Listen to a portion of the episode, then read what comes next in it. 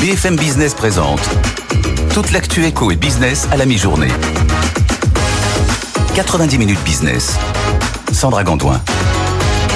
Bienvenue dans 90 minutes business, votre émission d'actualité économique de la mi-journée. On va décrypter euh, les actualités, évidemment comme tous les jours, avec euh, nos reporters, nos invités. Au sommaire de ce mardi 17 octobre, Bruno Le Maire qui présente ses arbitrages sur le budget 2024.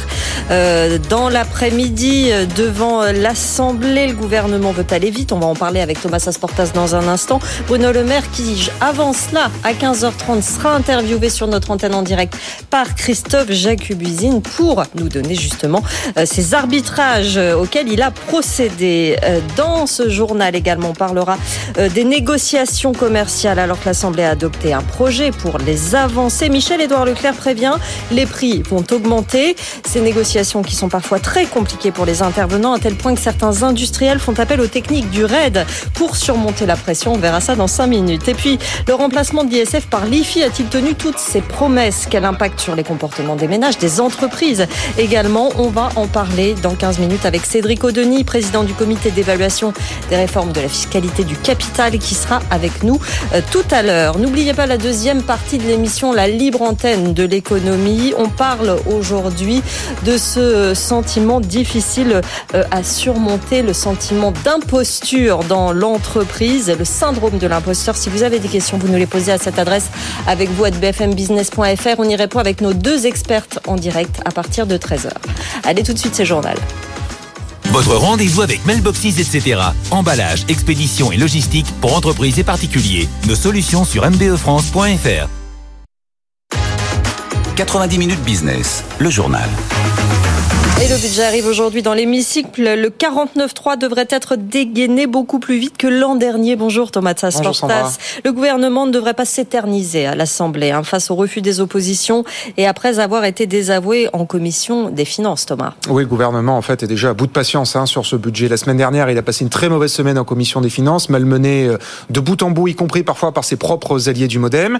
Euh, maintenant, donc le résultat, c'est que le budget d'ailleurs n'a pas été adopté en commission des finances alors qu'il avait été l'an dernier. Maintenant, le débat, effectivement, arrive à partir de ce soir dans l'hémicycle. 5400 amendements ont été déposés c'est évidemment euh, gargantuesque. C'est 60% de plus que l'an dernier et il y aura bien évidemment pas le temps de tous les examiner. Et l'an dernier déjà, avec beaucoup moins d'amendements, les débats avaient été très virulents. Donc l'exécutif, on peut le comprendre, n'a aucune envie euh, de prendre des coups euh, cette année. Et puis de toute façon, les oppositions ont d'ores et déjà dit, c'est politique, hein, des oppositions, ça ne vote pas le budget, donc elles ne le feraient pas davantage cette année. Et donc tout ça est bien obligé de se finir en 49-3. Et puis l'autre raison, au-delà de la politique de, pour laquelle le gouvernement veut aller vite et donc recourir au 49 c'est qu'il veut aussi envoyer un message de sérieux budgétaire à ses partenaires européens. Euh, Emmanuel Macron est aujourd'hui à Bruxelles et euh, Bruno Le Maire y est en ce moment dans le cadre des réunions de, de l'ECOFIN. Euh, donc à ses partenaires européens et aux agences de notation, les agences de notation qui vont donner leur nouveau verdict sur la dette en plein pendant l'examen du budget à l'Assemblée. Et avec le 49.3, bah, il coupe court justement à toute tentation de hausse d'impôts ou de nouvelles dépenses, y compris là aussi parfois qui émanerait de sa propre majorité. Et la, la, la chasse aux économies et la baisse du déficit à 4,4% euh, l'an prochain sont vraiment érigés en priorité absolue cette année. Et on le sait, depuis la semaine dernière, le gouvernement a demandé à sa majorité de trouver un milliard d'euros d'économies supplémentaires dans la copie finale du budget. Et justement, Thomas, où en est cette chasse aux économies? Quels vont être euh, ces derniers arbitrages qu'on attend? Alors, le gouvernement, finalement, s'apprêterait à bouger sur deux dispositifs très symboliques de sa politique de l'offre. C'est très inattendu, mais c'est ce qui devrait se passer. D'une part, les allègements de charges sur les hauts salaires, et d'autre part, le crédit d'impôt recherche. Alors, on ne parle pas de supprimer ces dispositifs, évidemment, c'est pas c'est pas ça qui est dans les tuyaux, mais de les faire évoluer à la marge. Et même si c'est symbolique, c'est quand même, ce sont quand même des signaux euh, très euh, préoccupants qui sont envoyés euh, à l'attention du patronat, avec lesquels on sait les, les relations sont tendues maintenant depuis quelques mois. Sur les allègements de charges au-delà de 2,5 SMIC, Bercy et la majorité travaillent à supprimer les effets d'aubaine, puisqu'avec toutes les hausses de SMIC qu'on a eues depuis un an ou deux maintenant, beaucoup de salariés qui au départ n'étaient pas concernés par les exonérations de charges le sont désormais. Et donc, pour pallier à cet effet d'aubaine, La mesure ce serait de lier les allègements de charges à un montant de salaire défini en valeur absolue plutôt qu'à un multiple du SMIC. Et sur le CIR, la majorité euh, pousse chaque année à, toiletter le, le, dispositif. Et même si le rapporteur du budget Jean-René Cazeneuve euh, nous dit en coulisses que la voie de passage avec Bercy est étroite, bah, il pourrait quand même y avoir quelques modifications à la marge, euh, par exemple sur les dépenses de personnel des jeunes docteurs ou encore la création d'un taux intermédiaire de 15% pour les dépenses comprises entre 50 et 100 millions d'euros. Donc le gouvernement pourrait bien finalement toucher à ces deux totems, à ces deux vaches sacrées de la politique de l'offre qui mènent depuis six ans maintenant, euh, sans broncher. Et on aura le verdict tout à l'heure, effectivement, vous le disiez dans le sommaire, à 15h30. Oui. Bruno Le Maire qui répondra aux questions de, de Christophe Jacobizine. Ce sera à suivre évidemment en direct sur BFM Business. Merci Thomas Sasportas. Dans ce journal également, ce grand jour pour Citroën, la marque au chevron qui va dévoiler dans une heure la nouvelle mouture de sa Citroën C3. Une C3 pour la première fois 100% électrique. Justine Vassogne, lancement éminemment stratégique pour la marque auquel vous allez assister. Oui, Sandra, je suis à Meudon, dans le sud-ouest de Paris, au hangar Y, où dans une heure à 13h15 précisément sera euh, présentée la nouvelle C3 électrique de Citroën. Elle est juste euh, derrière moi, encore sous son voile. C'est un lancement absolument euh, capital pour Citroën. Le lancement qu'il ne faut surtout pas rater, hein, parce que la marque va mal, et cela depuis fort longtemps. Hein. Ses ventes, depuis une dizaine d'années, ne cessent de fondre, de glisser. Aujourd'hui, Citroën réalise 7% de part de marché en France En 2010, c'était 15%. Avec cette IC3, Citroën veut retrouver ses clients, s'affirmer comme une marque populaire, pour ne pas dire low cost, parce que c'est là hein, son principal atout, c'est son prix qui devrait être en dessous de 25 000 euros. C'est la petite citadine électrique abordable qui manque aujourd'hui au portefeuille de, Stellantis, hein, le groupe de Carlos Tavares dont fait partie euh, Citroën. C'est une voiture qui va aller concurrencer directement la Dacia Spring de Renault, mais aussi bien sûr toutes les voitures électriques chinoises qui sont euh, en train de, de déferler sur le marché européen à des prix extrêmement concurrentiels. 25 000 euros, c'est un seuil psychologique tous euh, les constructeurs euh, le disent. Citroën veut marquer un grand coup avec cette IC3 qui, pour être rentable, ne sera pas produite en France, mais en euh, Slovaquie. Elle sera commercialisée début 2024. Merci beaucoup, Justine Vassogne. Dans ce journal également, les négociations commerciales entre distributeurs et industriels. L'Assemblée nationale a adopté un projet de loi les avançant au 31 janvier au lieu de début mars. Objectif, faire baisser les prix en rayon. Mais pour Michel-Édouard Le Leclerc, président des centres Leclerc, il faut s'attendre plutôt à des hausses de prix. Écoutez on a perdu du temps. Là, aujourd'hui, on va anticiper les négociations de un mois, quoi, en mmh. gros, mmh. dans un temps qu'on nous propose assez court.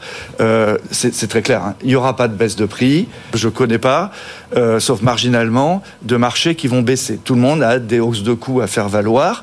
Donc, et les premières euh, euh, conditions générales de vente qu'on nous propose pour l'année 2024 sont en hausse. Ça va de 5 à 25% Et donc nous, ce qu'on veut faire, Leclerc, on veut ramener l'inflation des produits de consommation courante dans l'inflation générale.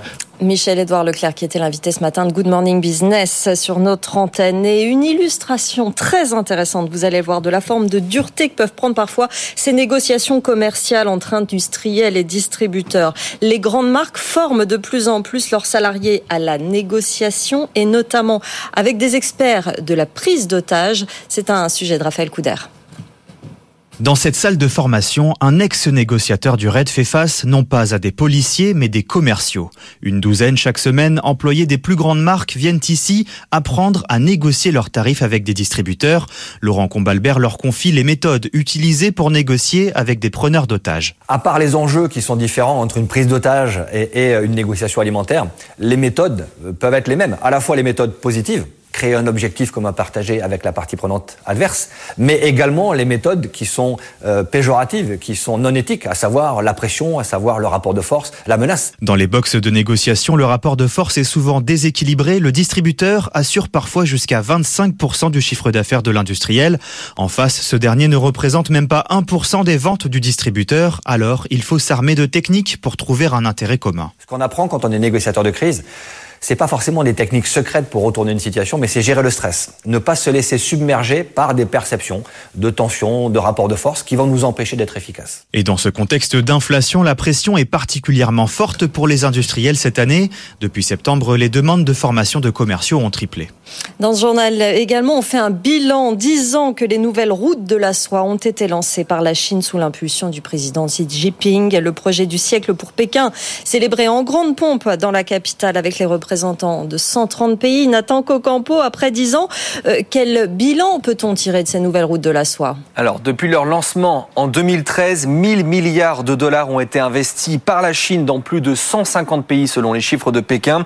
De quoi permettre aux géants asiatiques d'accéder à davantage de marchés et d'étendre un peu plus son influence. Parmi ces routes, le nouveau pont terrestre eurasiatique, une autre entre l'Asie centrale et l'Asie occidentale et les routes maritimes du sud de l'Afrique à la Chine. Aéroports, voies ferrées, ports, de nombreuses infrastructures ont été financées par la Chine sur tous les continents. Alors quelques exemples. Un TGV en Indonésie, un aéroport au Cambodge pour 8 milliards de dollars. En Europe, il y a notamment le rachat du port du Pirée à Athènes pour près de 400 millions d'euros. En Afrique, une ligne de chemin de fer au Kenya pour 5 milliards de dollars. On attend 1000 milliards de dollars d'investissement. Pour quelles retombées économiques pour la Chine? Le projet mondial compte de plus en plus d'adhérents. Une large partie de l'Asie, l'Amérique du Sud, mais aussi l'Afrique. La quasi-totalité des pays africains ont par exemple signé avec la Chine pour faire partie de ce grand projet. De nombreux prêts ont été accordés pour plus de 100 milliards de dollars de contrats. Alors, les retombées économiques globales pour la Chine sont à la hauteur. Près du double de, du montant investi, 1900 milliards d'euros de contrats ont été signés dans le monde selon Pékin, l'équivalent de la taille de l'économie du Canada. Mais aujourd'hui, la Chine privilégie désormais des projets petits et beaux, selon les mots de Xi Jinping, une façon détournée d'expliquer qu'avec toutes les tensions géopolitiques et le ralentissement économique, Pékin n'a plus d'autre choix que de réduire la voilure et ses ambitions. Merci Nathan Cocampo. Enfin, l'intelligence artificielle qui inquiète les gendarmes des marchés américains. Elle représente une menace pour la stabilité des marchés qui pourrait aboutir, craint la SEC, à une grave crise d'ici une dizaine d'années. Antoine Lard, vous êtes à Washington. Oui, ça fait plusieurs mois que le patron de la SEC alerte sur les dangers de l'intelligence artificielle. Hier, il en a remis une couche en disant qu'elle représente une menace pour la stabilité des marchés financiers et que si rien n'est fait pour réguler, la crise sera inévitable d'ici une dizaine d'années au plus tard. En fait, Gary Gessler pense que seule une poignée d'entreprises seront capables de développer des modèles d'intelligence artificielle. Ça veut dire que la plupart des robots des maisons de courtage vont se baser sur les mêmes informations, les mêmes algorithmes pour gérer les investissements. Ils vont donc prendre les mêmes décisions au même moment et ça c'est extrêmement dangereux. Ça augmente le risque de ce qu'on appelle les comportements de troupeau avec des ordres qui vont tous dans la même direction, à la hausse ou à la baisse, d'où le risque d'un crack boursier euh, massif, d'autant plus massif euh, qu'il est amplifié par la puissance euh, des calculateurs. Face à cette perspective, le gendarme boursier appelle donc à une régulation tout en reconnaissant que ce sera compliqué à mettre en place puisque les entreprises de la tech qui développent l'intelligence artificielle ne sont pas placées sous son autorité. Vos rendez-vous de l'après-midi sur BFM Business, on l'a dit 15h30, interview en direct de Bruno Le Maire par Christophe Jacubizine et puis Good Evening Business, votre émission d'actualité de la fin de journée qui sera aux rencontres de Roissimo Aéropole ce soir. Ce sera à partir de 18h à suivre en direct. On va faire un point à Euronext tout de suite. Avec un CAC 40 très indécis à la mi-journée, Antoine Rigaudry. Oui, on a du mal à trouver une véritable direction, que ce soit à la hausse ou à la baisse. On tourne autour des 7000 points. Très léger repli, là, moins 0,16%. On descend à 7010 points. On parvient à maintenir le cap hein, au-dessus de euh, ce cap symbolique. Le DAX à Francfort, moins 0,25% et moins 0,23% pour l'Eurostock 50. Il faut dire que ça se tend un petit peu du côté des taux d'intérêt obligataires. évidemment, ça continue de faire interagir le marché action. On est à 3,43 sur la dette française 10 ans, 2,80 à nouveau pour la dette allemande et 4,75 pour la dette américaine 10 ans. Toujours la prime de risque géopolitique qui pèse sur les marchés. À noter que le pétrole repart en légère hausse après une petite correction. On est à nouveau au-delà des 90 dollars pour le Brent de mer du Nord. Un secteur très actif en ce moment, ce sont les éditeurs de tickets resto. Euh, étant donné que, vous le savez, hein, depuis quelques semaines, ils souffrent en bourse. Hein, le gouvernement voudrait euh, modifier hein, le régime de commission. Euh, eh bien, l'autorité de la concurrence dédie le gouvernement, disant que c'est absolument pas la bonne solution pour trouver un équilibre sur ce marché. Et du coup, Edenred bondit de 3,5%, 54,88 euros. On a Elior aussi qui gagne 4,3% à 1,74€ hein, du côté des, hausses sur le SBF 120. À noter parmi les baisses ArcelorMittal, moins 2,28 à 21,65. On a les valeurs de croissance qui sont en baisse aussi à cause de la hausse des taux sur le marché obligataire. Hermès, moins 1,3, 1681 euros. Téléperformance, moins 1,22, 117,30 euros. Plus forte baisse euh, du SBF 120. Ben, les deux dossiers, euh, les trois dossiers à problème du moment. Atos, moins 3,9 à 4,96. EuroAPI, moins 3,17 à 4,82. Sartorio Stadium, moins 2,8% à 183,25 euros.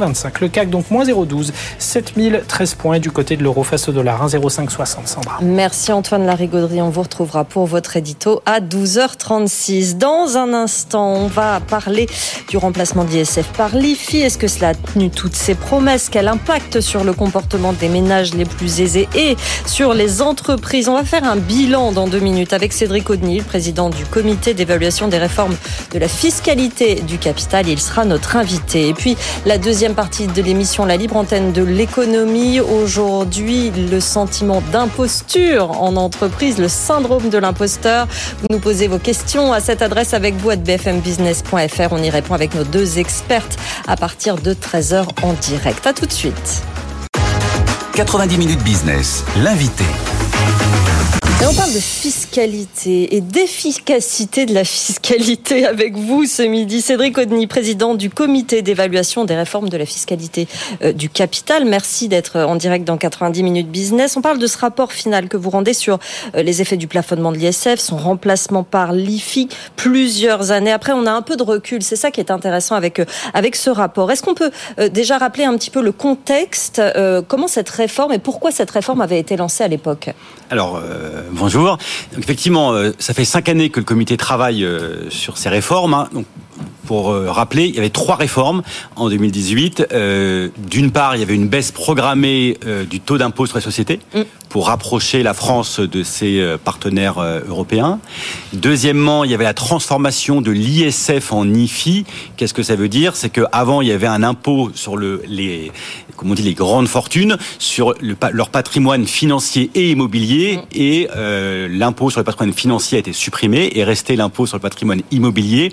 Et enfin, il y avait l'instauration de la flat tax, du prélèvement forfaitaire unique, qui en gros, avant qu'on avait des dividendes, ils étaient imposés au barème l'impôt sur le revenu, et désormais on peut l'imposer à 30%, ce qui évidemment est favorable pour ceux qui ont un taux marginal supérieur à 30%. Bon, est-ce qu'on peut euh, déjà se demander si cette suppression d'ISF au final a bénéficié ou au plus, au plus fortuneux, en tout cas, est-ce qu'elle a eu les effets euh, escomptés? Alors, euh, est-ce qu'elle a eu les effets escomptés? Si l'ISF a été supprimé, c'était pour, euh, avec pour objectif de réduire ses effets supposés négatifs sur l'économie. Donc ça, c'est quelque chose que le comité a essayé d'identifier. On y reviendra peut-être tout à l'heure, mais il n'a il n'est pas arrivé vraiment à déceler d'effets de la seule suppression de l'ISF. On trouve des effets d'autres réformes, mais sur la suppression de l'ISF, on peine à trouver des effets sur le tissu productif. Mais euh, en fait, on avait mis en place des mécanismes, j'ai envie de dire, dérogatoires sur l'ISF, le plafonnement mhm. euh, de l'ISF, l'exonération des biens professionnels, qui en fait avait été fait pour réduire ces effets négatifs, mais pour le coup qui réduisait sa progressivité pour les plus fortunés. Et en fait, la suppression de l'ISF, ce que le comité montre bien, a profité évidemment à des gens qui ont des niveaux de patrimoine très appréciables, mais euh, n'a pas profité spécifiquement aux plus fortunés, car les plus fortunés bénéficiaient de ces mécanismes dérogatoires. Euh, cette, cette réforme, dans son ensemble, euh, voulait lutter contre les rentes immobilières. C'était l'idée, c'était de remettre de l'argent, euh, de l'argent de ces personnes dans l'économie réelle. Est-ce que, en cela, il y a eu finalement des effets positifs? Alors c'est là que c'est important de distinguer les différentes réformes. Ce qu'on voit, c'est clairement depuis 2018, il y a eu une forte augmentation des dividendes versés par les entreprises. Il y a eu une forte augmentation des plus-values réalisées par les ménages. Et donc là, il y a vraiment effectivement de l'argent qui a été remis dans l'économie et euh, notamment dans ce rapport euh, euh, qu'on publie euh, ce matin, on trouve un effet qui est net sur les créations d'entreprises. Donc là, il y, a, vraiment eu un réinvestissement, il y a vraiment eu des effets sur l'économie. Sur la question spécifique de l'immobilier, mm-hmm. Alors, c'est encore difficile à évaluer. On n'a pas mené d'études aussi sophistiquées que sur l'impact, notamment sur les créations d'entreprises ou sur l'investissement des entreprises à ce stade, quand on regarde les, les, les plus fortunés, si je peux m'exprimer ainsi, euh, contribuables à l'ISF depuis 2014, on ne voit pas de baisse de leur patrimoine, de leur patrimoine immobilier. Oui, Vous vouliez poser une question, Pierre? Oui, juste euh, un point. Est-ce que l'assiette sur laquelle s'appuie euh, l'impôt sur la fortune immobilière n'a pas eu quand même tendance à, grossir, ne serait-ce que parce qu'il n'y a eu aucune revalorisation euh, du, du seuil à partir duquel on est euh, redevable de, l'IFI depuis cette fameuse réforme. Et que donc, avec, alors c'est moins vrai aujourd'hui, hein, mais avec l'augmentation du, prix de l'immobilier, forcément, vous avez mécaniquement un certain nombre de, de contribuables qui n'étaient pas euh, redevables de l'IFI qui le sont devenus. Tout à fait, les seuils sont restés stables et donc si les recettes de l'IFI ont augmenté de 42% entre 2018 et 2022, en fait c'est à peu près autant parce que l'impôt moyen a augmenté et autant par une entrée de nouveaux contribuables parce que les prix de l'immobilier ont ont été très dynamiques sur la période. les prix des actifs financiers ont aussi été très dynamiques sur la période, mais effectivement, donc c'est c'est compliqué dans cette augmentation du patrimoine immobilier de distinguer qu'est-ce qui est dû à un dynamisme structurel à l'époque, on va dire, mm. euh, de l'immobilier et un effet de la réforme. Nous, pour l'instant, on voilà, on, on, peine à voir un effet de réallocation du patrimoine en défaveur d'immobilier. Pourquoi on a du mal aussi à mesurer ce que vous disiez euh, tout à l'heure, finalement, euh, l'impact sur les stratégies d'entreprise leurs investissements. Pourquoi c'est difficile à mesurer? C'est qu'on n'a encore pas, pas assez de recul? Alors, c'est vrai que c'est des mesures en fait très compliquées à évaluer c'est toujours difficile d'évaluer des politiques publiques, mais là, il faut bien voir qu'on a trois mesures qui interagissent entre elles. Hein. la baisse d'impôt sur société, le PFU et euh, la suppression de l'ISF. Deux d'entre elles, en plus, c'est des baisses d'impôts sur les ménages dont on attend un effet sur les entreprises. Mmh. Donc c'est un peu indirect. Et enfin, c'est des mesures quand on baisse l'impôt sur le capital on vise à améliorer l'attractivité euh, de la France à moyen terme, voire long terme, et donc c'est difficile dans les données euh, d'évaluer des effets à très court terme. Donc tout ça fait que c'est compliqué. Ce qu'on a montré euh, durant toutes ces dernières années, en, résumant un peu de, nos résultats, donc c'est déjà on voit un effet quand même clair sur le solde des départs à l'étranger. Les les contribuables fortunés avant schématiquement, il y avait plus qui partaient que ceux qui rentraient. Depuis 2018, c'est l'inverse. On a des, comme des indices concordants, même si on... On est sur un petit nombre hein, quand même. Alors, on est sur un petit nombre, effectivement. En gros, avant, c'était le solde net était le négatif de l'ordre de 500. Là, il est positif de l'ordre de 140, 150. Mm. Donc, évidemment, ce sont des petits nombres. Donc, effet de faible ampleur mais on a vraiment des indices concordants euh, qui nous font penser que c'est un effet de la réforme. Euh, sur l'impact des réformes sur le tissu productif, donc ce qu'on avait montré dans le rapport de 2021, c'est que on n'arrivait pas à déceler, déceler d'effets de ces réformes dans les entreprises dont les actionnaires avaient le plus bénéficié des réformes. Cette année, on a mené de nouvelles études et on montre notamment euh, qu'on voit un effet de ces réformes sur les créations d'entreprises. Les secteurs de l'économie qui ont le plus bénéficié de ces réformes ont créé plus d'entreprises que les autres. Donc ça, c'est un effet. Ça reste, voilà, un effet de faible ampleur, mais si je pour répondre aussi complètement à votre question, il faut voir aussi que c'est des réformes, si je peux euh, oser, aussi de faible ampleur budgétaire. Parce qu'on parle de réformes euh, de quelques milliards, alors quelques milliards évidemment, ça peut paraître important, mais par rapport à l'ensemble de la taxation, euh, même la taxation sur le patrimoine, c'est des dizaines de milliards. Donc c'est compliqué après d'arriver à déceler des effets dans l'économie. Merci beaucoup Cédric Oni d'être venu nous voir aujourd'hui, président du comité d'évaluation des réformes de la fiscalité du capital pour décrypter un petit peu avec du recul ce qui s'est passé sur, sur ces trois réformes. Merci beaucoup. Tout de suite, le top 3 du web. 90 minutes business, le top 3 du web. Le top 3 des articles les plus lus sur notre site avec vous, Pierre Kupferman. Premier article, Olivier Dussopt qui menace de rendre public 8 à 10 branches qui ne sont pas en conformité sur le niveau des minimums salariaux depuis plus de 18 mois. 8 à 10 branches, c'est-à-dire plus de 10% de l'ensemble des branches dont les grilles salariales comprennent des niveaux de rémunération inférieurs au SMIC. Mais évidemment, le fait que ces 8 à 10 branches n'aient pas révisé leur grille depuis plus d'un an et demi pose problème puisque le SMIC, je le rappelle, a été revalorisé à quatre reprises entre mai 2022 et aujourd'hui. Et donc, le ministre du Travail lance un ultimatum à ces branches. Elles doivent, avant le 1er juin, se mettre en conformité et si elles ne le font pas, au-delà du NEMENCHEM, le gouvernement euh, déposera un projet de loi qui, je cite Olivier Dussopt, diminuera les exonérations dont elle bénéficie sur les bas salaires. Jean-Marc Daniel n'est pas là, mais on sait ce qu'il aurait, dit sur cette question. Il aurait réagi, il aurait dit qu'on ne se mêle pas euh, de, cela quand on est l'État. On continue avec ce tribunal français qui vient de confirmer les administrateurs, pardon, les condamner les administrateurs du site T411 à payer 489 millions d'euros. Oui. Alors, pour ceux qui l'auraient oublié, T411 euh, était un, un site pirate canadien qui permettait jusqu'à sa fermeture en 2017 de télécharger des films, des séries, des albums musicaux en récupérant des liens torrent. Et donc le tribunal correctionnel de Rennes a un condamné l'un des deux cofondateurs de T411 à trois années de prison et 150 000 euros d'amende, mais en plus a versé près d'un demi-milliard d'euros de dommages et intérêts. Précisément 471 millions d'euros pour le secteur du cinéma, 18 millions d'euros pour l'industrie musicale. Une condamnation évidemment d'une ampleur vraiment sans précédent en France. Et le cofondateur euh, en question n'était pas présent lors, du procès. Il vit au Canada. La, justice française a, a, délivré un mandat d'arrêt à son encontre. En revanche, l'un des administrateurs euh, de ce site pirate était bien présent. Il ne repartira, cela dit pas, en prison. Il est comme de 18 mois d'emprisonnement et 13 avec sursis. Mais il va pas retourner en prison parce qu'il a déjà réalisé, en fait, 5 mois de, détention provisoire. Hum. Et d'ailleurs, il a été également euh, déclaré solidaire, à hauteur de 30% quand même, des dommages et intérêts réclamés.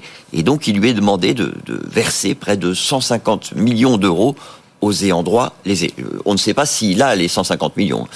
On termine avec l'armée de l'air qui fait face à un problème de surrecrutement, Pierre. Effectivement, c'est ce qu'a expliqué le général Stéphane Mille, euh, chef d'état-major de l'armée de l'air et de l'espace, à Pascal Samama. Alors je cite ses propos, mon problème est le surrecrutement. J'ai beaucoup de gens expérimentés qui quittent l'armée de l'air avant la limite d'âge. Hmm. Il y a beaucoup d'industriels qui sont très intéressés par les compétences de nos soldats. Forcément, il y a une compétition économique et les aviateurs sont très recherchés. Alors que signifie concrètement ce problème de sur-recrutement? Eh bien, que l'armée de l'air doit trouver davantage de jeunes pour maintenir ses effectifs. Ce ne sont pas les candidats qui manquent. Hein. Vous avez près de 2000 candidats qui tentent leur chance chaque année pour seulement une trentaine de places. Mais c'est l'outil de formation dont dispose l'armée de l'air qui n'est pas dimensionné pour former davantage de jeunes. Sujet passionnant, effectivement. Merci beaucoup Pierre Kupferman. Dans un instant, la suite de l'émission. On va parler des conséquences économiques du conflit euh, entre Israël et le Hamas. On retrouvera aussi Antoine Larigauderie pour son édito. À tout de suite. BFM Business présente toute l'actu éco et business à la mi-journée. 90 minutes business. Sandra Gandoin. Soyez les bienvenus dans 90 minutes business si vous nous rejoignez à suivre l'édito d'Antoine Larigauderie qui va nous parler de la Big Tech qui continue de tracter l'économie américaine. Ce sera à 12h35. Notre débat, l'impact de ce conflit entre Israël et le Hamas sur les différentes économies. Et puis à 13h, la libre antenne. Euh, toute une demi-heure pour répondre à vos questions sur ce thème, le syndrome de l'imposteur. Ça concerne beaucoup de personnes en entreprise. Posez-nous vos questions à cette adresse avec vous à bfmbusiness.fr. On y répond avec nos deux expertes à partir de 13h en direct. Mais tout de suite, c'est le journal de Marjorie Adelson. Votre rendez-vous avec Mailboxes, etc. Emballage, expédition et logistique pour entreprises et particuliers. Nos solutions sur mbefrance.fr. BFM Business, l'info éco. Marjorie Adelson. Bonjour Sandra, bonjour à tous. À la une, l'OFCE anticipe une remontée du chômage en France. L'Observatoire français des conjonctures économiques estime qu'il y aura sans doute un retournement de la courbe du chômage fin 2023, mais aussi en 2024. Le chômage passerait de 7,2% actuellement à 7,9% à la fin de l'année. En cause, la faible croissance de l'activité et le rattrapage partiel des pertes de productivité. L'OFCE estime par ailleurs que le déficit public resterait à 4,8% du PIB en 2024. Pour rappel, le gouvernement vise 4,4%. Dans l'actualité, justement, dernière ligne droite pour le budget. Après avoir été examiné en commission des finances, il arrive ce soir dans l'hémicycle dans un contexte plutôt tendu. Le gouvernement a déjà prévenu. Au vu des désaccords, le 49.3 sera vite dégainé. Parmi euh, les priorités, la chasse aux économies et la baisse du déficit à 4,4% l'an prochain.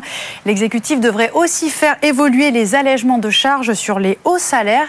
Et puis à noter que tout à l'heure à 15h30, Bruno Le Maire, ministre des Finances, rendra ses arbitrages sur le budget 2024 en direct sur BFM Business. Dans l'actualité également, Michel-Édouard Leclerc était notre invité ce matin. Alors que l'inflation est toujours bien présente, le secteur de la grande distribution est au centre de toutes les attentions. Ce matin, le patron des magasins Leclerc nous emmenait dans les arcanes des négociations commerciales qui, vous le savez, euh, ont été avancées au 31 janvier. Mais pour lui, c'est évident, il n'y aura pas de baisse de prix. Écoutez on a perdu du temps.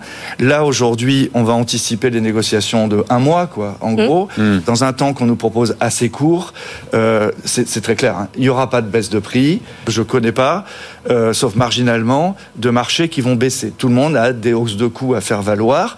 Donc, et les premières euh, euh, conditions générales de vente qu'on nous propose pour l'année 2024 sont en hausse. Ça va de 5 à 25% Et donc nous, ce qu'on veut faire, Leclerc, on veut ramener l'inflation des produits de consommation courante dans l'inflation générale les créations d'entreprises dopées par la flat tax, mais pas les investissements. C'est ce qui ressort ce matin du bilan de France Stratégie, cinq ans après une batterie de réformes fiscales.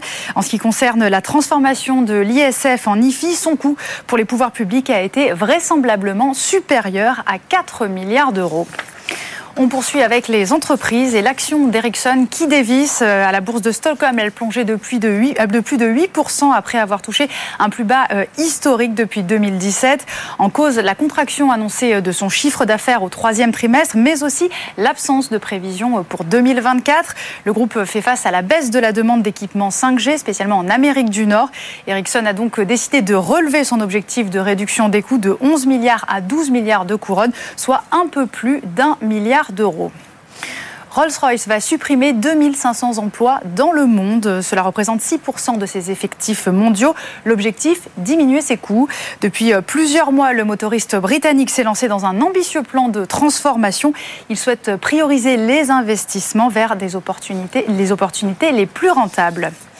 On termine avec euh, Total Energy qui annonce la mise en service de son plus grand parc éolien offshore.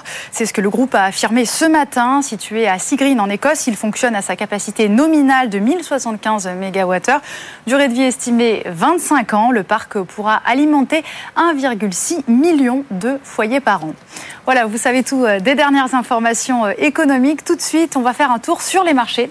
Le CAC est dans le rouge à moins 0,18% et 7009 points, Sandra. Merci Marjorie votre rendez-vous avec Verizon Connect, spécialiste de la géolocalisation de véhicules professionnels. 90 minutes business, l'édito d'Antoine. Et votre édito est consacré ce midi au Magnificent Seven. Antoine Larigouderie, ces sept géants high-tech qui font la pluie et le beau temps sur les marchés. Euh, beaucoup s'inquiètent d'ailleurs de leur surreprésentation en bourse et vous pas. Bah oui, et puis euh, si euh, Jean-Marc Daniel était là, euh, peut-être que son point de vue serait intéressant là-dessus. Mais alors, on dit plus les GAFA, on dit plus les Fang, on dit plus mm. les Fangman, on dit les Magnificent Seven, les sept magnifiques. Hein, c'est vrai que ça parle plus, donc on rappelle qui c'est Apple, Microsoft, Google, Amazon, Nvidia, Meta et Tesla. Alors, il faut bien dire que ces Magnificent Seven, leur représentation n'a jamais été aussi forte au sein de l'indice S&P 500, l'indice large de la bourse de New York, quasiment 30%. On est à 29,7%, c'est un plus haut historique. Euh, on a bien bien grimpé hein, depuis les 20% de début 2023 et on est bien au-delà euh, du plus haut historique de cet indicateur qui a été atteint en 2021 où c'était 29,1%. Pour vous dire, euh, ce S&P 7, si on peut dire, est en hausse de 50% euh, depuis le début de l'année, contre 3% seulement pour le S&P 500 493. Donc tout ce qui reste. Euh, en fait, jamais le marché n'a été autant tiré vers le haut par un si petit nombre d'actions et revient tout ce problème de la surreprésentation de la high-tech au sein de l'écosystème euh, américain, alors que le reste de l'industrie, des entreprises et des secteurs un petit peu plus cycliques, ben, on n'entend plus parler. Euh, cela dit, attention, il y a un phénomène qui est intéressant. C'est vrai qu'on se dit, voilà, c'est de la high-tech, c'est un peu du vent, ça peut se retourner d'un coup, c'est peut-être beaucoup de hype autour de l'intelligence artificielle pour pas grand-chose, mais attendez, la high-tech américaine, c'est pas que des serveurs, c'est aussi de l'industrie au sens lourd du terme. Regardez un petit peu la hausse des dépenses de construction, de construction, hein, donc construction de sites, construction euh, euh, de nouveaux bâtiments, de nouvelles usines et de nouveaux sites de production dans le secteur technologique. Euh, c'est une hausse de 2485% en ce moment en comparaison de la moyenne de ce que ça a pu être mm. lors des années de 2015 à 2000 19. Là, on est en août 2023 et on peut dire que la high-tech américaine, bah, c'est de l'industrie lourde. Merci Antoine Larigauderie. Euh, Sylvain Bersinger, je vous voyais euh, sourire. Vous avez un petit, une petite réaction par rapport à ce que vous dire? Non, c'est vrai que le, graphique qui a été montré est très intéressant. Euh, alors, il se trouve, alors c'est totalement un hasard, mais ce matin, j'ai vu passer ce graphique aussi. J'ai essayé de le comparer avec d'autres parce que voilà, on a différentes courbes. Mais ce qu'on voit vraiment, c'est ce boom de l'industrie américaine, le plan Biden qui semble vraiment fonctionner. Alors là, on voit pour pour la high-tech, mais dans l'automobile et autres. il semble vraiment euh, se passer quelque chose, en tout cas, sur l'industrie américaine. Et c'est très intéressant parce que l'Amérique pourrait redevenir un pays plus industriel dans les, dans les années à venir. Et ce serait quand même un, basculement. C'est intéressant de le voir dès maintenant. On n'a pas tant de recul que ça et ça commence déjà à se voir, en tout cas. Merci beaucoup, euh, Antoine Larigauderie, pour cet édito. Dans un instant, notre discussion sur l'impact sur nos économies de ce conflit entre Israël et le Hamas. Sylvain Bersinger est donc avec nous. Patrick Martin-Genier nous a rejoint. Pierre Kupferman est avec nous en plateau. On en parle dans deux minutes. À tout de suite. 90 minutes business, le débat. Notre débat avec Pierre Kupferman, Patrick Martin-Genier, professeur à Sciences Po. Bonjour, Patrick. Merci d'être avec nous. Sylvain Bersinger, chef économiste au cabinet Asteres. Merci Sylvain d'être avec nous. On va parler évidemment des conséquences économiques de ce, de ce conflit euh, en Israël, dans la bande de Gaza, euh, dans ce conflit face au Hamas. Euh, Pierre, déjà les, les dernières prévisions économiques côté israélien, là, on, on, a, on a des chiffres, quelques chiffres. Effectivement. Alors, on va dire que sans surprise, les prévisions de croissance ont évolué à la baisse depuis les attaques du Hamas et la mobilisation des réservistes pour la riposte qu'entend mener Israël. Mm. Vous avez euh, Jonathan Katz, qui est chef économiste à la, plus grande banque d'investissement du pays, Leader Capital Markets, qui prévoyait encore au début du mois une croissance de 3,4% du PIB en 2023 et ensuite 1,5% euh, en 2024. Et bien désormais, il parie sur une croissance de 2,3% cette année, de 1,7% en 2024, ce qui nous ferait un cumul de 1% inférieur, un cumul sur deux ans, de 1% inférieur. Cette nouvelle prévision, elle repose sur un, scénario en plus qui est relativement optimiste, puisque euh, ça voudrait dire que les combats se limiteraient à la bande de Gaza, avec une opération terrestre qui n'excéderait pas deux mois. En revanche, si le conflit euh, s'étend notamment au nord d'Israël, à la frontière avec le Liban, eh bien ces prévisions devraient être encore revues à la baisse. Mm. Par ailleurs, dans un rapport qui a été publié euh, la semaine dernière, Moody's a, averti que la résilience de l'économie israélienne face au terrorisme ces dernières années risquait d'être mise à, rude épreuve dans les semaines à venir, notamment si le conflit devait durer et si euh, aussi il devait s'étendre.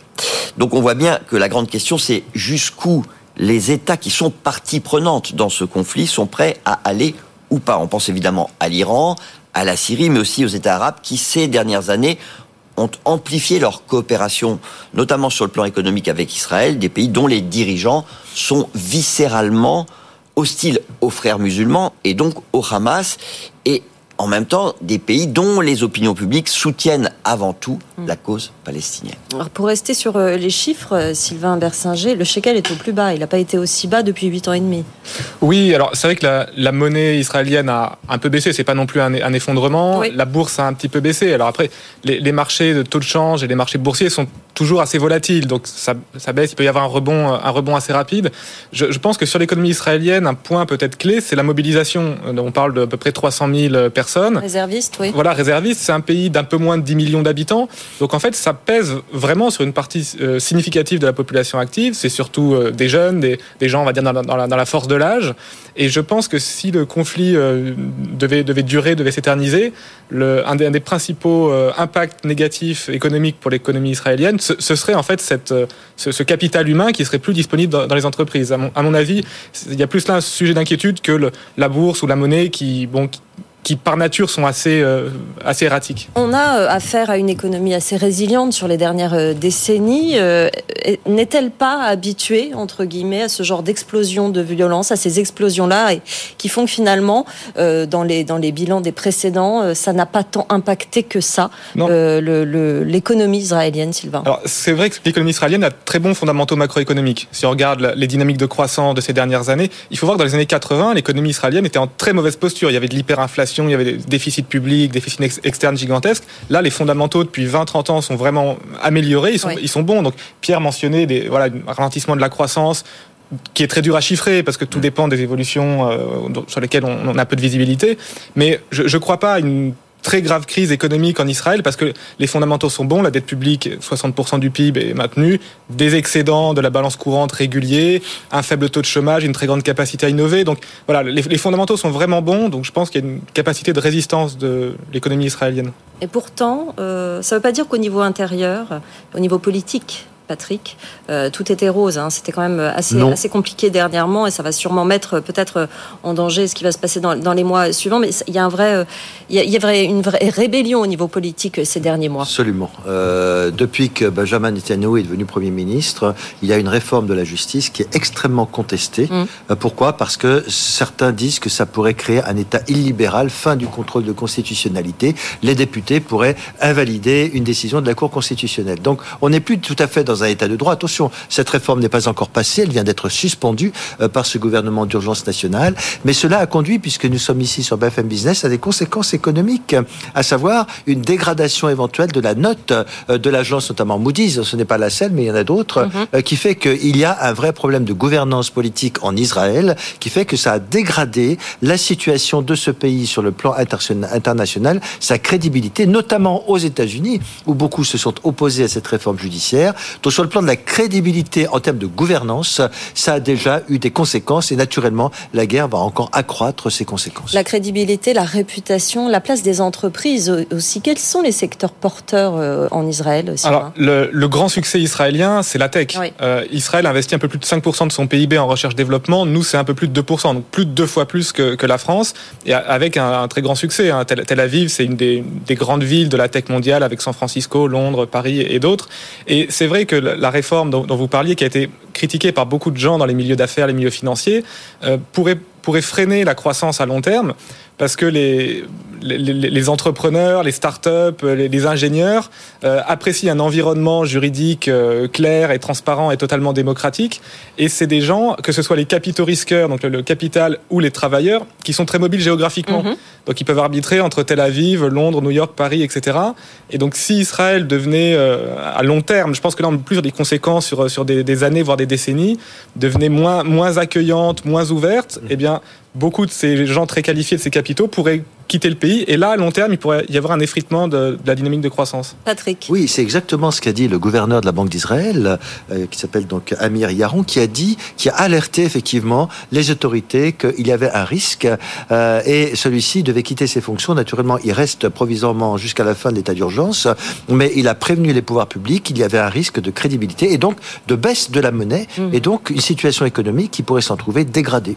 Pierre, vous aviez constaté euh, que dans ce contexte, il y a une sorte de solidarité euh, entre les acteurs économiques euh, en, Israël Je vais citer deux exemples. D'abord, euh, la demande de la Banque centrale israélienne de, qu'un gel des remboursements pour les populations et pour les entreprises qui sont directement euh, affectées par, euh, par le conflit. Euh, alors, ça s'applique pendant trois mois.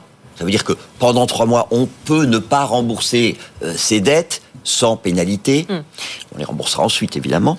Et ça concerne quand même beaucoup de, beaucoup de gens. Hein. Tous les habitants et toutes les sociétés qui sont, enfin, qui vivent ou qui travaillent à moins de 30 km de Gaza, toutes les personnes évacuées, tous les réservistes et tous les parents euh, qui sont euh, victimes euh, ou qui ont des victimes otages.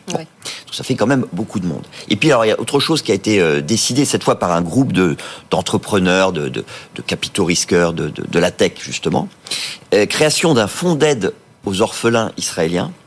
L'objectif c'est quand même de collecter 100 millions de dollars pour faire en sorte que l'ensemble des enfants qui ont perdu un ou deux parents puissent bénéficier d'une sorte de capital de 100 000 dollars qui sera donné aux familles qui vont assurer leur, leur euh, éducation pour que voilà, ils soient moins lésés par cette situation euh, abominable. Ça jouera jusqu'à leurs 22 ans. vous voyez, c'est une, c'est un, un, fonds qui a été créé. Il va mm. falloir que les, la société israélienne se, se, mobilise pour donner cet argent. Mais vous voyez qu'il y a vraiment une, effectivement, une, une, volonté de, de, de, solidarité. De solidarité des acteurs. Patrick. Oui, un secteur qui est également très affecté, c'est le tourisme, qui représente 2% euh, du PIB et il y a des liens très très importants entre les, tous les citoyens de l'Union européenne, notamment les citoyens français, euh, qui vont là-bas en vacances, qui ont de la famille, qui dépensent de l'argent. C'est un coup dur pour l'économie israélienne. Euh, de, de, ce point de vue-là, effectivement. Même si 2%, c'est pas grand-chose hein, par rapport non, non, à mais, euh, mais c'est vrai. Euh, ce qui fait que ça entraîne une diminution euh, et la Banque centrale, puisque vous l'évoquiez, euh, a décidé effectivement également d'injecter des milliards euh, dans l'économie pour mm. éviter cette volatilité de la monnaie nationale. Sylvain? Non, c'est vrai que alors Pierre a mentionné différentes actions qui ont été prises. L'État israélien est relativement peu endetté, 60% du, du, PIB à peu près, donc c'est à la fois beaucoup, mais si on se compare à nous et à beaucoup d'autres pays, c'est assez faible. Donc je crois qu'il y a les, les, moyens, les leviers pour euh, aider euh, l'économie israélienne en cas de besoin. Donc c'est vrai, le tourisme va être très impacté, euh, la tech peut-être, avec des, des, des, réservistes qui ont été appelés, mais je pense que l'État israélien, les, les moyens, disons les poches suffisamment profondes pour venir intervenir, pour intervenir, pour soutenir le pouvoir d'achat des entreprises qui seraient menacées de faillite et autres. Donc, voilà, je, pense qu'il y a quand même des, des, leviers qui qui permettrait d'éviter une crise trop violente. Patrick. Oui, il y a un élément très important, c'est que l'Union européenne est aussi le premier partenaire commercial d'Israël. Mm. Donc nous avons des liens très très importants, ce qui fait que cette guerre peut aussi impacter les relations commerciales entre Israël et l'Union européenne. Nous avons des accords d'association, mais euh, vous l'avez dit, 300 euh, 000 réservistes sont appelés, ce qui fait qu'aujourd'hui, euh, certains établissements, certaines entreprises vont peut-être avoir des problèmes en termes de main d'œuvre pour honorer des carnets de commandes. Donc il faut espérer que la guerre effectivement soit, je vais dire, la plus courte possible plus elle est longue, plus ça impacte l'économie, comme on l'a vu en Ukraine. Et le risque évidemment aussi de régionalisation, parce que la question est là. Si, si euh, le Hezbollah euh, commence à, intervenir davantage euh, au, nord du pays, à la frontière avec le Liban, si les Syriens s'y mettent, si l'Iran donne des ordres pour amplifier euh, euh, l'attaque contre Israël, alors la situation changera complètement. On parle ici de l'économie israélienne en longueur, évidemment, parce qu'on a beaucoup de données. Euh, si on se place du côté de l'économie de de la bande de Gaza. Est-ce que déjà on a des données précises, Sylvain, bah, à ce niveau-là, sur son état? Il y a des données. Alors on sait que c'est une situation économique euh, catastrophique déjà avant, avant le conflit. Le, FMI publie des données euh, compilées bande de Gaza, Cisjordanie. On, on peut trouver des estimations sur, sur la, bande de Gaza. On sait que c'est une économie qui, qui, n'arrivait pas à se développer avec la situation de, de, blocus. Et là, évidemment, le choc sur l'économie euh, de la bande de Gaza, il est, il est, gigantesque. Mm, Donc, mm. c'est difficile d'avancer des chiffres parce que c'est une économie avec quand même beaucoup d'informels. Donc, les, les, chiffres sont assez, euh, sont, sont, bon, pas très précis, mais on, sait que ça va être, c'était une économie déjà pauvre et ça va être un choc euh, là, pour le coup, gigantesque. La, Commission a augmenté son, son aide pour, pour cette, cette zone, Patrick. Oui, la Commission est véritablement un acteur majeur dans cette crise, dans cette guerre. Elle a augmenté à, elle a monté jusqu'à 75 millions euh, d'euros l'aide euh, humanitaire mmh. hein, euh, à Gaza et envisage avec les Américains de contribuer à ce fameux couloir humanitaire pour continuer à alimenter Gaza. Et donc effectivement, il y a aussi le fait que les États-Unis font pression pour rétablir la distribution d'eau potable, ce qui, qui, je crois, a été fait dans le sud de la bande de Gaza. Donc la Commission est aux avant-postes, effectivement dans cette, euh, dans cette aide euh, humanitaire euh, pour les populations civiles et de façon à soutenir effectivement, je n'ose pas dire soutenir l'économie de Gaza qui est à plat, hein, mais au moins sauver effectivement les populations civiles et la Commission européenne a un pouvoir financier très important au-delà des polémiques qui concernent la Commission sur ses compétences ou pas en matière de politique étrangère. Il faut savoir aussi une chose, c'est que le, le, Conseil européen des chefs d'État et de gouvernement se réunit aujourd'hui et va sans doute effectivement de nouveau appuyer euh, cette aide de l'Union européenne à Gaza. Est-ce qu'on aura euh, des, chiffres bientôt sur effectivement les, conséquences sur l'Europe de ce conflit israélo-palestinien euh, Alors, sur l'Europe, on, commerce beaucoup avec Israël, mais vu que c'est quand même un petit pays en termes, c'est un peu moins de 10 millions d'habitants, mm. la, part des exportations françaises vers Israël, j'ai pas vérifié le chiffre, mais c'est faible. Non, je, pense que le gros risque, c'est si le conflit venait à s'envenimer au niveau régional, c'est un, choc pétrolier. Euh, choc pétrolier de 73, c'était la conséquence de la guerre du Kippour à l'époque. Et là, si, alors Pierre a mentionné hein, ce, qui, ce, qui pourrait, ce qui pourrait se passer si le conflit s'élargissait à l'Iran, etc. Là, on pourrait avoir un nouveau choc pétrolier. Mm. Euh, et, la grosse conséquence, le gros risque macroéconomique mondial, il est sur, sur, le, sur le pétrole. Donc après, il faut faire des prévisions géopolitiques, je m'y risquerai absolument pas. Mais à mon avis, l'épée de Damoclès, elle est là difficile effectivement de faire euh, ces prévisions. On suit la situation jour euh, après jour également hein, sur euh, BFM Business. Merci beaucoup à tous les trois d'être venus nous parler de ce, sujet. Patrick Martin-Genier, professeur à Sciences Po. Merci Sylvain Bersinger, chef économiste au cabinet Asteres. Merci Pierre Kupferman avec nous tous les jours dans 90 minutes business. La suite de l'émission, notre dernière demi-heure comme tous les jours, la libre antenne de l'économie avec nos experts. On va parler du syndrome de l'imposteur. Vaste sujet dans la prochaine demi-heure. Vous nous posez vos questions à cette adresse avec vous à bfmbusiness.fr. On y répond en, en direct. À tout de suite.